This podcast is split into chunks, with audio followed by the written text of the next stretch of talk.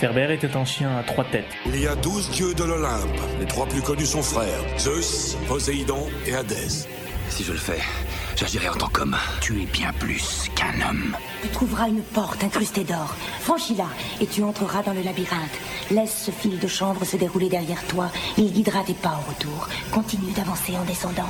Et au cœur même du labyrinthe, tu trouveras la bête. Laissez-vous guider par le fil d'Ariane tous les mardis à partir de 18h avec Céline. Amis des ondes, penseurs du soir, bonsoir, bienvenue dans le fil d'Ariane, le fil qui vous guide sur le chemin féerique de la mythologie grecque. Le fil d'Ariane, c'est un guide qui vous fait voyager dans le temps et l'histoire, cap sur la Grèce antique et ses mythes authentiques pour une évasion 100% gratuite. Oubliez votre quotidien, votre semaine interminable, l'image du film qui vous a traumatisé hier soir à la télé. Ce soir, on plonge au cœur de la mythologie grecque et de ses mystères, cap sur les dieux, les héros et les mortels que nous connaissons sans forcément le savoir. Des histoires qui vous divertissent, vous choquent et qui vous guident tel un fil conducteur. Ne soyez pas savants, soyez juste curieux. Et aujourd'hui, attachez-vous les cheveux, repoudrez-vous légèrement, empruntez vos talons hauts préférés. Vous l'avez compris, nous allons parler des femmes. Les femmes, ces âmes sensibles, douces et aimantes, parfois cruelles, même sadiques. Dans la mythologie grecque, déjà, elles savent manipuler. Les dieux en tombent fous amoureux, les mortels tuent pour elles. Souvenez-vous, la guerre de Troie a été déclenchée par une femme. Dans cette émission, une redoutable magicienne va vous charmer, vous allez connaître l'histoire du fil d'Ariane. Flavien a des choses à dire sur Percy Jackson et plein d'autres surprises. D'ici là, sont les voiles, cap sur la magnifique Grèce antique. Je vous emmène avec moi sur le fil d'Ariane.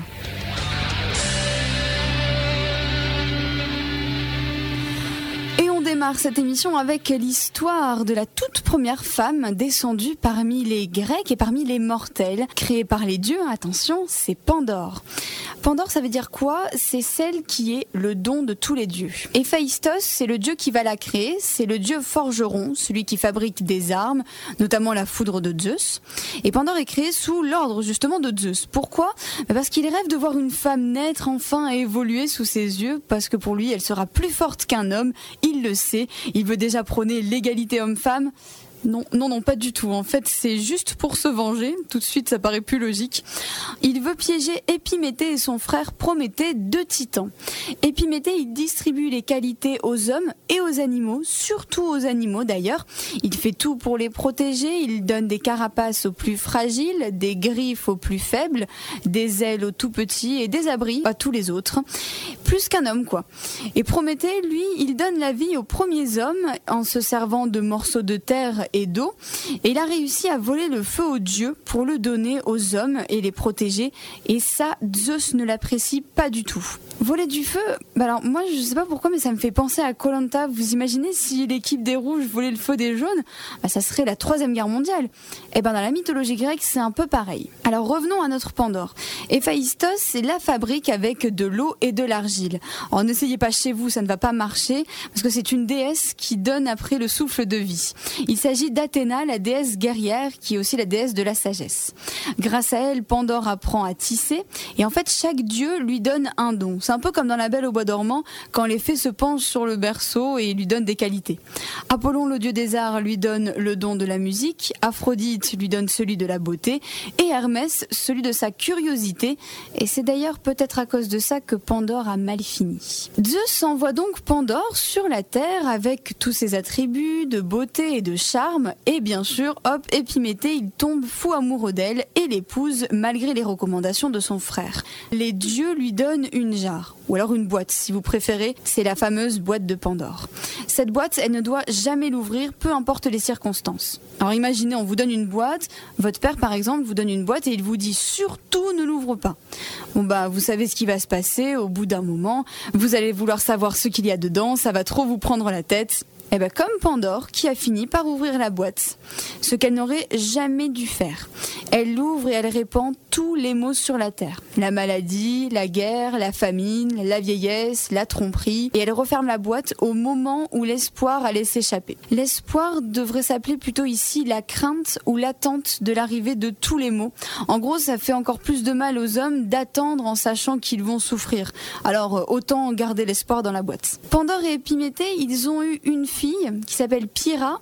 Elle va se marier avec deux calions et tous les deux, ils survivent au déluge et ils vont repeupler la terre. Encore une fois, tous les mots arrivent à cause d'une femme. Ça rappelle l'histoire d'Ève pour la fameuse pomme. Et tout vient de la curiosité. Encore une fois, c'est encore une histoire qui peut paraître sexiste, mais elle est pleine de symboles puisque Pandore, elle apporte aussi le charme et l'amour. C'est le premier mariage qui est célébré, par exemple. Et c'est un grand personnage de la mythologie grecque qui nous est présenté ici. Pour résumer le mythe de la boîte de Pandore, je vous propose un très joli duo avec le rappeur MC Solar qui raconte l'histoire et la chanteuse Julie Zenati qui se glisse dans la peau de Pandore. Selon la mythologie, jadis les hommes vivaient sans femme et ne connaissaient ni fatigue, ni vieillesse, ni souffrance.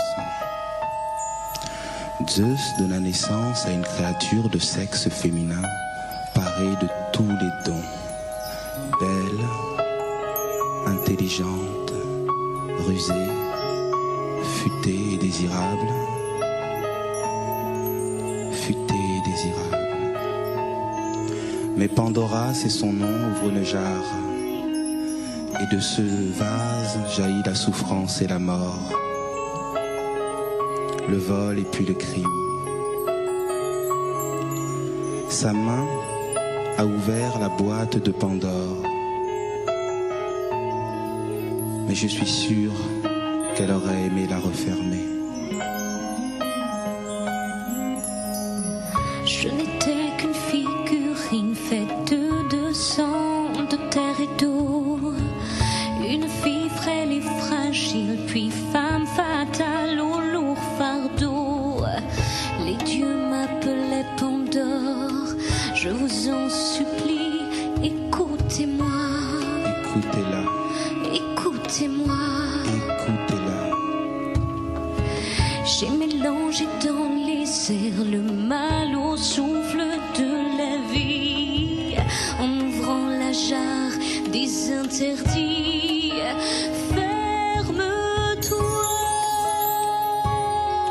Ferme-toi, je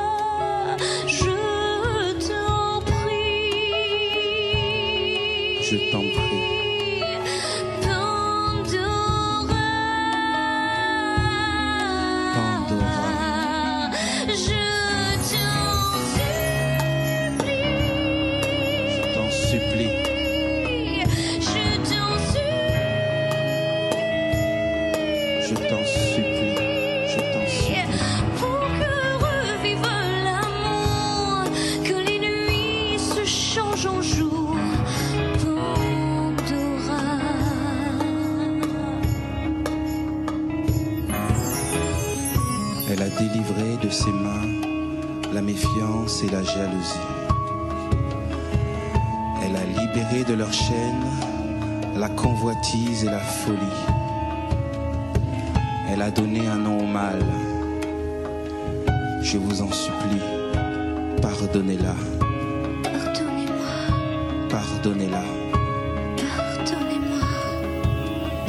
Sa main a ouvert la boîte de Pandore, mais je suis sûr qu'elle aurait voulu la refermer.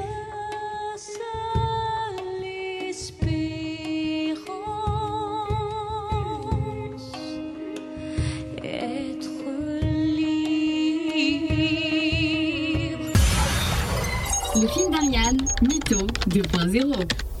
Et je me suis une nouvelle fois baladée sur le web pour vous trouver un nouveau coup de cœur. Et aujourd'hui, je mets à l'honneur une femme pour rester dans le thème de cette émission.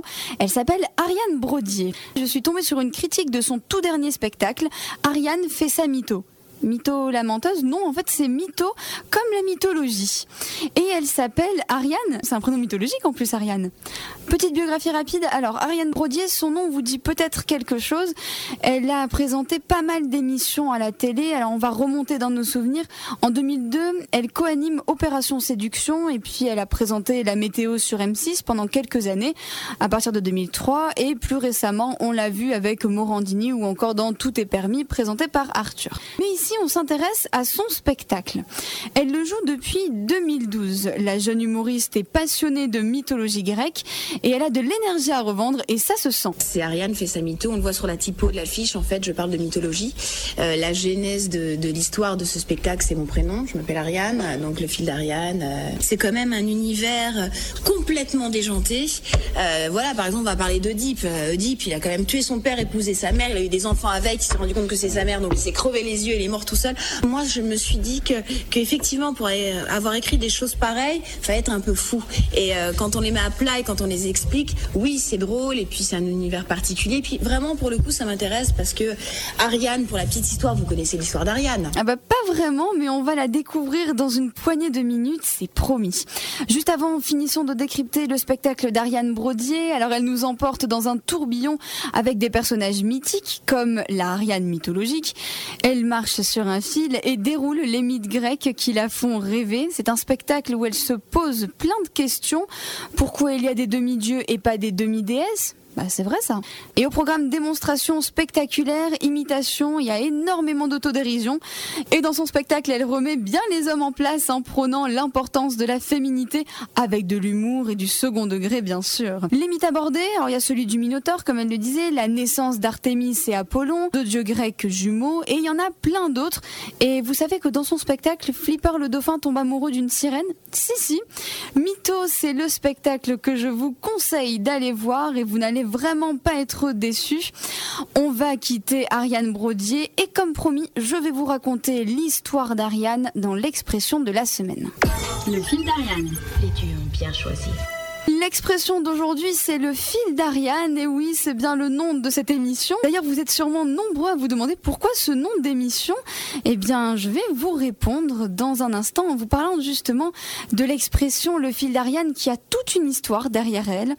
Comme vous vous en doutez, elle concerne une femme. Cette femme, elle s'appelle Ariane, voilà, bien joué. Petite bio rapide, alors c'est la fille de Minos et de Pasiphae. Et Minos, c'est le roi de Crète. Tout va bien pour lui jusqu'au jour où, grâce à une ruse de Poséidon, le dieu des mers, sa femme Pasiphae s'accouple avec un taureau. Et de là, est né le Minotaure. Le Minotaure, c'est qui? C'est quoi? Alors en fait, c'est un monstre terrible à la tête d'homme et au corps de taureau. Et Minos, il est effrayé et il demande à un architecte, Dédale, de construire un labyrinthe où il peut enfermer ce monstre. Alors je sais, ça fait beaucoup d'un coup, donc en gros, faut retenir que la femme de Minos a eu un monstre pour fils et que son mari l'a enfermé avant qu'il ne détruise la Crète. Tous les 9 ans, cette fille et sept garçons athéniens sont envoyés dans le labyrinthe pour nourrir la bête. Pourquoi des Athéniens Encore une histoire de vengeance et de pardon entre les deux royaumes? La seule personne qui a de l'empathie pour le Minotaure, c'est Ariane. Comme ils ont la même mère, elle se considère un petit peu comme sa sœur, du coup, elle n'a pas peur de lui. Elle va souvent lui parler dans le labyrinthe, elle veut l'apaiser et sur YouTube, il y a une vidéo qui raconte le mythe du Minotaure. Ariane y est montrée comme une personne attachée au monstre, comme ici on peut le voir. Tu vois, moi je suis la fille de quelqu'un. Je suis la fille cadette d'un roi. Et pour toi, une sœur. Tu es un fils. Et tu es mon frère. On voit vraiment son attachement euh, au Minotaure, hein, qu'elle considère comme une personne de sa famille. Et pourtant, un jour, un héros athénien assez orgueilleux, Thésée, arrive en Crète pour délivrer les habitants de cet enfer. Ariane regarde Thésée et là, bah, c'est le coup de foudre. Elle tombe complètement amoureuse de lui et comme elle est amoureuse, elle décide d'aider Thésée à trouver son chemin dans le labyrinthe. À l'autre bout du palais, tu trouveras une porte incrustée d'or. Franchis-la et tu entreras dans le labyrinthe. Laisse ce fil de chanvre se dérouler derrière toi. Il guidera tes pas au retour. Continue d'avancer en descendant. Et au cœur même du labyrinthe, tu trouveras la bête. Pourquoi fais-tu ça pour moi? Parce que le sort jeté sur Athènes menace aussi la Crète. Et à cause de ta façon de m'en garder. Promets-moi que si tu reviens, tu m'emmèneras avec toi. Je te le promets. Ok, elle est folle dingue amoureuse, hein, on le voit, elle est complètement en love de lui. Et en résumé, donc, elle lui donne un fil, elle lui conseille de le dérouler tout en allant dans le labyrinthe et il n'aura qu'à suivre le fil pour rentrer. Ça ne vous rappelle rien? Eh ben si si, dans cet extrait, vous avez entendu une voix de notre générique et c'est celle d'Ariane. Thésée va suivre les conseils de la jeune femme, il va tuer la bête et revenir sans aucun problème en suivant le fil. À son retour, il emmène Ariane avec lui comme il le lui a promis, mais Thésée est un héros orgueilleux, prétentieux et sans honneur. Notre pauvre Ariane va être abandonnée par le héros. Certaines versions disent qu'il ne pouvait pas l'épouser selon les maîtres du destin car il avait tué son demi-frère. Oui, bah, quand on voit que Zeus il a épousé sa sœur. Enfin bon. Ariane est submergée par le chagrin, mais elle finit par tomber sur Dionysos, le dieu des fêtes et du vin. Il arrive lui aussi sur l'île de Naxos et il tombe fou amoureux de sa beauté et il l'emmène sur le mont Olympe où ils vont se marier. Plusieurs versions se croisent quant à l'histoire tragique de cette pauvre Ariane et certains racontent que Thésée l'abandonne ou ne la prévient même pas de sa victoire sur le Minotaure et elle est tellement anéantie par le chagrin qu'elle finit par se suicider. Moi perso je trouve que la version de Dionysos c'est quand même plus sympa. Ariane dans son nom a beaucoup d'expressions et de mythes, la fusée Ariane par exemple. En fait le nom vient d'un ministre fan de mythologie grecque qui a affirmé que ça permettrait de sortir du labyrinthe des échecs. Mais surtout le fil d'Ariane qui est notre guide, hein, c'est comme notre émission. On trouve cette expression aussi sur les sites internet fil d'Ariane. C'est ce qui nous guide à travers une page web pour trouver ce qu'on cherche. Niagara a chanté une chanson qui s'appelle Le Minotaure. On l'écoute juste avant de retrouver Flavien et sa sélection de la semaine. Niagara le Minotaure, ça nous permettra aussi un petit peu de résumer ce mythe.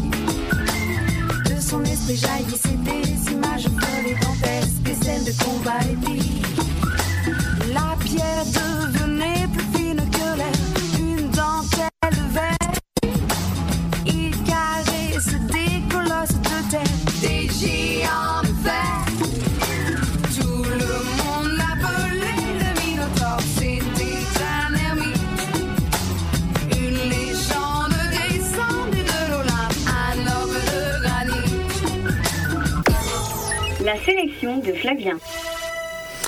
La semaine dernière, Flavien nous a raconté l'histoire de Percy Jackson. Alors si vous n'étiez pas là ou si vous avez besoin d'une piqûre de rappel, Percy Jackson c'est une saga en cinq tomes. Il raconte les aventures de trois amis, Percy, Annabeth et Glover. Percy est le fils du dieu Poséidon, Annabeth est la fille d'Athéna. Et tout commence quand Percy est accusé d'avoir volé la foudre de Zeus. Alors s'ensuit plein d'aventures entre nos héros, les dieux grecs et plein d'autres personnages. La dernière fois, nous avons parlé des livres de Percy Jackson. Aujourd'hui, direction les salles obscures pour son adaptation au cinéma. Et c'est Flavien qui se prête au jeu pour nous faire sa critique des films. Salut Flavien Bonjour. Oula, quelle voix incroyable Je grec. Ah, c'est ça On t'appelle quand même toujours Flavien ou tu Oui, mais ils ont toujours des voix super graves dans les films, c'est pour ça. Je comprends mieux. Alors, dis-nous un peu plus sur cette adaptation au cinéma. Alors, il y a seulement les deux premiers tomes qui ont été adaptés Le voleur de foudre et La mer des monstres en 2010 et 2013. Pour vous donner une idée, ça donne ça. Et attention, il se pourrait bien qu'un extrait du générique se cache dedans. Il y a douze dieux de l'Olympe. Les trois plus connus sont frères, Zeus, Poséidon et Hadès. Certains enfants de ces dieux étaient mi-dieux, mi-humains. Percy Jackson, il faut qu'on parle. Ils l'ont trouvé. Attendez, qui m'a trouvé? Nous attendions. Qu'est-ce qui se passe? Les dieux sont réels. Tu es mi-dieu, mi-humain. Mon père est Poséidon. Le dieu de la mer. Ton sang est spécial. Ah, ça, c'est clair. Mais en tentant, le premier film a été adapté par Chris Columbus, à qui l'on doit des films alors, qui sont pas très très connus. euh, je sais pas si vous le connaissez. Par exemple, les deux premiers films Maman, j'ai raté l'avion, Madame Notre Fire, L'ambicentenaire. Et aussi l'adaptation, pareil, de deux livres pas très très connus, ça s'appelle les, Harry Potter, un truc comme ça. Je sais pas trop ce que c'est. je- En tout cas, c'est lui qui a fait les films, ouais. C'est quoi? Je, je sais pas. Bon, ouais. Vraiment pas connu en tout cas. Et alors, qui a réalisé le deuxième film? Ah, alors, deuxième film c'est de Percy Jackson, réalisé par Thor Freudenthal ou Freudenthal, je ne sais pas comment ça se prononce. Ya, ya, ya. Mon allemand est très très mauvais, surtout en, en grec. Et la seule chose que je trouvais à vous dire sur lui, c'est que son prénom, bah en fait, c'est celui en fait d'un dieu nordique, ce que je trouve assez ironique avec le sujet d'aujourd'hui. Mais sinon, il n'a pas fait grand chose d'autre. Le casting est plutôt riche, non? Oui, parce qu'on a euh, Logan Lerman en Percy, Braddon T. Jackson en Glover et Alexandra euh, Daddario, qui est un nom rigolo, qui joue Annabeth.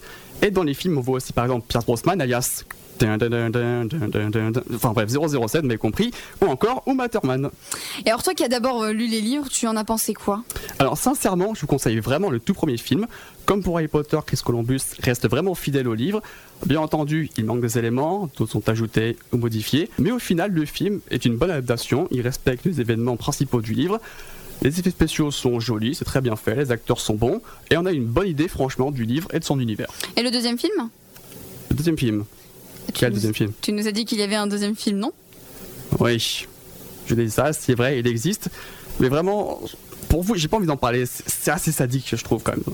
Ah, bah, je, je comprends, mais comme j'ai bien envie de te contrarier, Flavien, parle-nous du deuxième film. Tu vois, je le savais. T'es pire que Zeus à Hades réunis. Je le savais. je très le savais. sadique. Bon, d'accord, mais tu vas le regretter. Parce que bon, les acteurs, effets spéciaux, tout ça, c'est toujours bon. Mais l'adaptation est vraiment pas fidèle. Quand j'ai vu la fin du film, je me suis demandé si les scénaristes avaient lu le livre. Alors oui, c'est un bon divertissement, mais une mauvaise adaptation que je ne vous conseille pas en tant que tel si vous avez lu les livres. Mais si vous voulez un film sympa pour le samedi soir, dans ce cas, oui, regardez-le. Je comprends bien pourquoi tu ne voulais pas en parler. Ah, je l'avais dit. Hein. Mais bon, bah, qu'est-ce qui change entre le livre et le film? Alors selon moi, justement, il y a un détail qui change, c'est l'humour. Il y en a beaucoup plus dans les films et honnêtement, c'est vraiment très plaisant. Dans les livres, les personnages se prennent vraiment très au sérieux, ça rigole pas beaucoup. Et ça m'a vraiment surpris quand je les ai lus, surtout vu le public assez jeune qui est visé.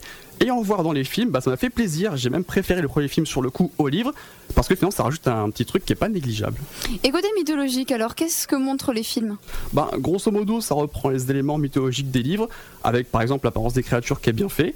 Euh, les dieux sont plutôt jolis, et on a vraiment l'impression d'être euh, sur le beau Olympe, en prenant l'architecture euh, grecque d'autrefois. Sur les dieux et déesses, bon bah concrètement, quand ils sont sur Terre, ils sont discrets, ils sont habillés comme tout le monde, mais en dehors, franchement, ils ont des armures qui rendent pète la classe. Et- Non, je déconne, elles sont, on dirait même que dans le film Gladiator, mais bon, encore une fois, ça vient des livres. Est-ce qu'il va y avoir une suite au cinéma? Alors pour le moment, on ne sait pas, aucune annonce officielle n'a été faite, même si l'acteur principal a annoncé qu'il n'y en aurait pas d'autres et que pour lui l'aventure était finie. Tu dirais quoi en conclusion sur cette saga? Bah vraiment que je la conseille énormément, surtout si vous aimez la mythologie grecque. D'abord, essayez les livres, car ça reste vraiment l'œuvre originale. Si vous êtes plus réticent, regardez le premier film. Et si vous aimez, franchement, foncez sur les livres. Notez aussi qu'il y a une suite à Percy Jackson. C'est une autre saga qui est aussi en 5 tomes, ça s'appelle Les Héros de l'Olympe. Alors, j'ai pas encore l'occasion de la lire, mais il se pourrait bien que je le fasse et qu'un jour je vous en parle ici. Et autre info, les trois premiers tomes de Percy Jackson sont aussi adaptés en BD, écrits par Robert Venditti et dessinés par Attila Futaki. Alors Flavien, une autre remarque à ajouter sur Percy? Alors, sur Percy lui-même, non, mais sur l'auteur, oui. Euh, si vous aimez les, autres mythologies comme égyptienne ou nordique, euh, l'auteur, donc euh, Rick Riordan, a fait une trilogie sur la mythologie égyptienne qui s'appelle Les Chroniques de Cain. Et il vient de débuter une nouvelle saga sur la mythologie nordique nommée Magnus Chase et les dieux d'Asgard. Donc vraiment, vous allez de quoi remplir vos étagères avec plein de livres. Exactement, et bien avant de remplir nos étagères, on va te dire merci Flavien pour cette petite Bah, critique. de rien, semaine prochaine. À la semaine prochaine. De Zeus à Ulysse, des titans mortels, c'est le fil d'Ariane. Et nous, on va poursuivre avec le personnage d'aujourd'hui. C'est bien sûr une femme. On n'en entend pas souvent parler, mais elle a une place très importante dans la mythologie grecque. Il s'agit de la magicienne Médée. C'est qui, c'est quoi? C'est une femme qui réussit à s'imposer, à semer la crainte et qui casse les codes. Fini les clichés de la jolie femme belle et innocente ou de la bonne épouse prête à tout pour son mari. Voici la démoniaque Médée, manipulatrice, magicienne ou même sorcière. Petite biographie, c'est la fille d'un roi de Colchite et d'une océanide. Une océanide, c'est une nymphe d'eau. Les nymphes, c'est des petites créatures belles comme une déesse et qui soignent la nature.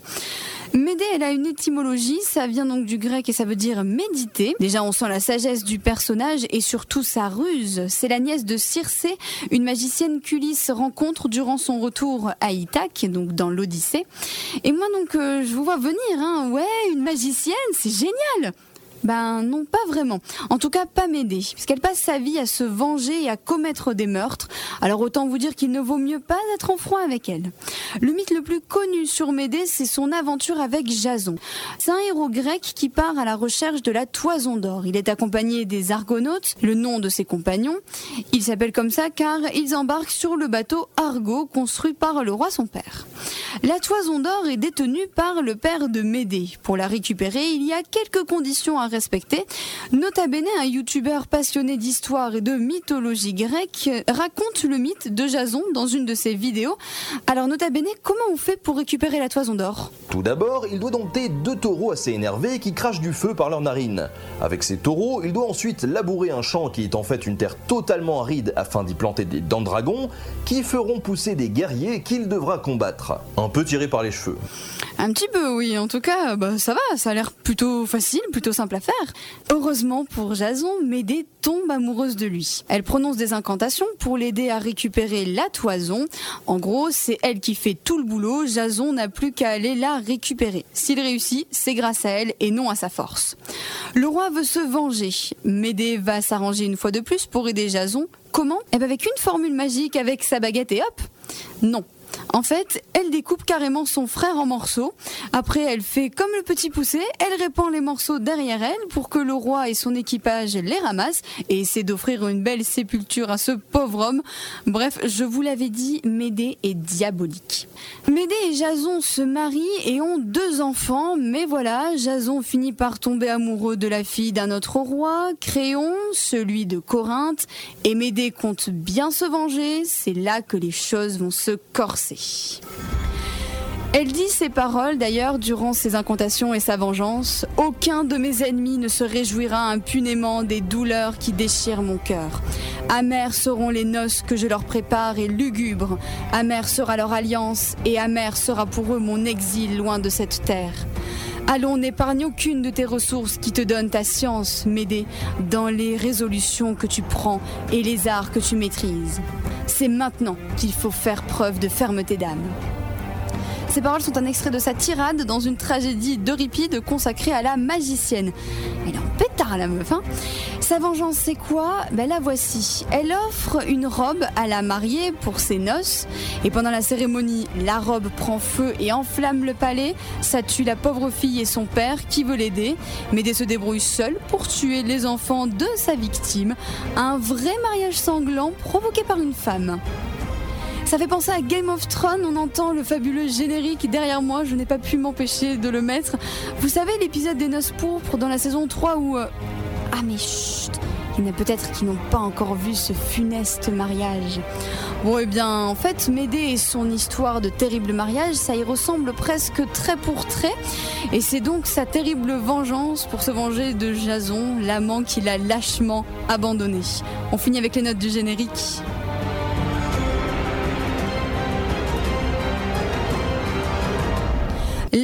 Fin de Médée varie suivant les versions. Certains disent qu'elle est rentrée dans sa colchide, d'autres disent qu'elle s'est réfugiée en Asie, où un peuple lui voue un culte. Son culte se voue aussi en Thessalie, une terre consacrée à la magie. Alors oui, c'est une femme qui a commis tous ses crimes à cause de Jason, l'élu de son cœur, mais c'est aussi grâce à elle s'il a pu s'en sortir vivant. C'est une femme crainte par beaucoup de Grecs, elle tient une place importante dans la mythologie. Et avec Ariane, elles sont les véritables celles qui sauvent les héros, même si dans son cas, Médée a surtout un rôle parfait de méchante. J'ai choisi pour vous un extrait d'opéra. Ils sont très nombreux au sujet de Médée. Celui-ci est de Luigi Cherubini. C'est un compositeur italien qui fait de la musique romantique. C'est l'ouverture de l'opéra Médée.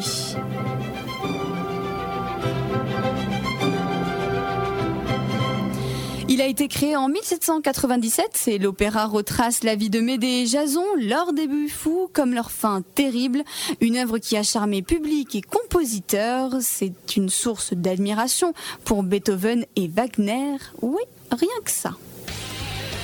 C'est la fin, ainsi s'achève notre évasion mythologique, mais elle reprend très très vite. Des femmes incroyables, il y en a encore plein à découvrir.